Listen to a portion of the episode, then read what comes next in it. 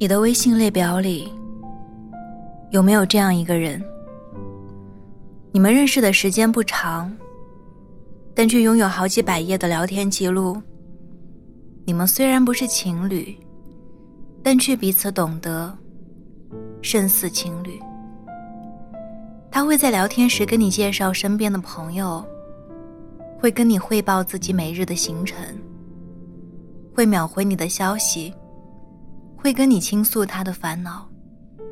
认识他以前，你是个孤独高冷的人，不喜欢在微信聊天，说话只喜欢讲重点，情绪只发泄在微博。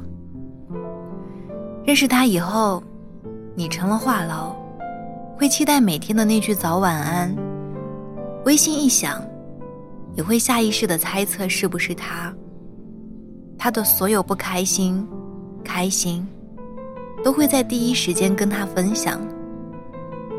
不知不觉，屏幕对面那个人成功渗透了你的生活，成了你重要的人。在现实生活中，你不一定会爱上一个人，可是隔着屏幕，你却爱上了。这句话是小雨和我说的。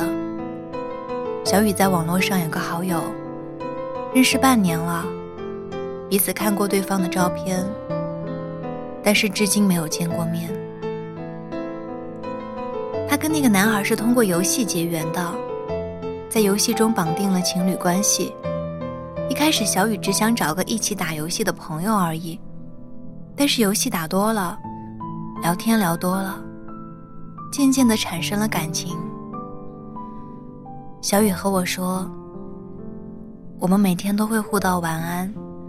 我喜欢赖床，他会在早上打个电话叫我起床。他会偷偷给我买新衣服寄到我家里。游戏出新皮肤了，也会第一时间送给我。我一直都是一个抗拒网恋的人，但是认识他以后。”我觉得网恋好甜。我们约好等疫情结束之后要见面的。他来我的城市，我请他吃火锅。我们虽然穿梭在两个不同的城市，但是心却越走越近。但是就在前几天，他突然回信息很慢，甚至不回复了。我登录游戏时，发现他单方面解除了情侣关系。后来问他的朋友才知道，原来是他的前女友回来找他了。那一刻，小雨的眼泪瞬间流了下来。原来这场电影，他连出场的资格都没有。我谈了一场恋爱。隔着屏幕哭，隔着屏幕笑，到了分手，也没能与他拥抱。我曾经天真的以为他会一直陪着我，可直到失去联系后，才发现，原来我在他心中，也不过是个无足轻重的小角色。更讽刺的是，我想去找他。但是却找不到一个合适的身份。有一只小流浪猫，它浑身脏兮兮的，在垃圾桶里找食物。你觉得它可怜，可是它自己不觉得，它觉得很自由、很轻松的。你知道怎么样能够让它变可怜吗？你把它带回去，好好疼爱一番，再把它丢弃。有的人说喜欢你，只会隔着屏幕说上千万遍，却从未出现。爱情从不是刻意制造的仪式感，也不是定时定点的问候，更不是屏幕对面那百转千回的套路。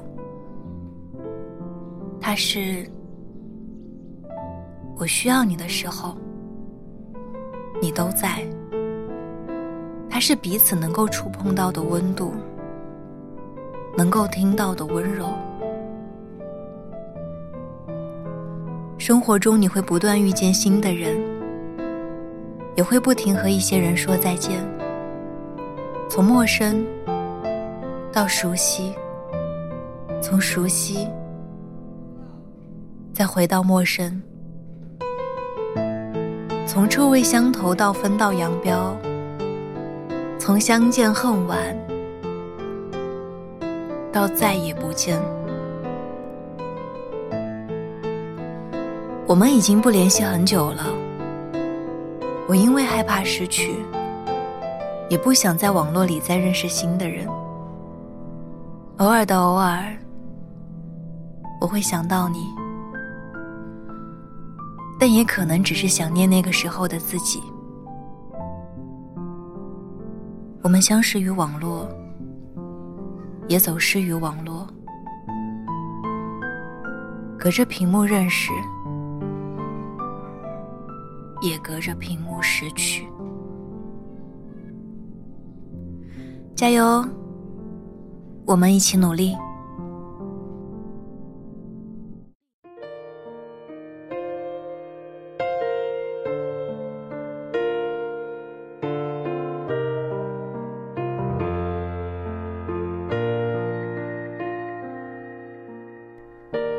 再见之前，还我该我没收的温柔。在离开之前，请你保持沉默。看过太多的分分合合，怎会还在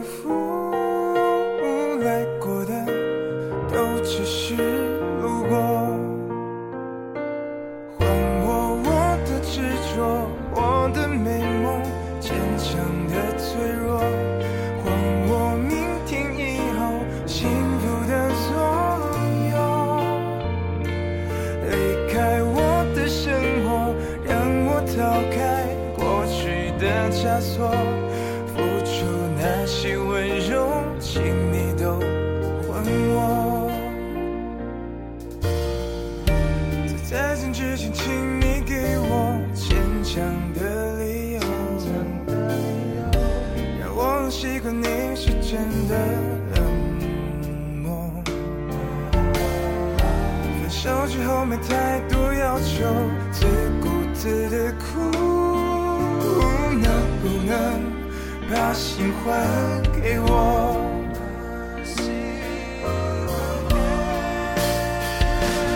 还我我的执着，我的美梦，坚强的脆弱。还我明天以后幸福的所有。离开我的生活，让我逃开过去的枷锁。那些温柔，请你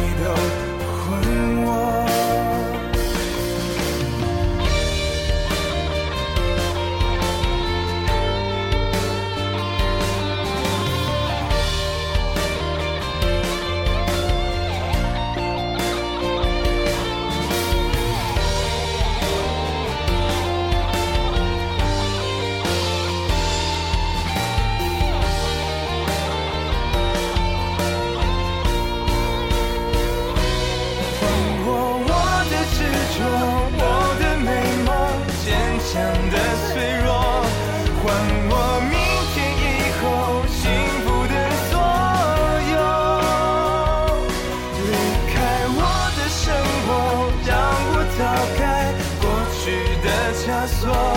付出那些温柔，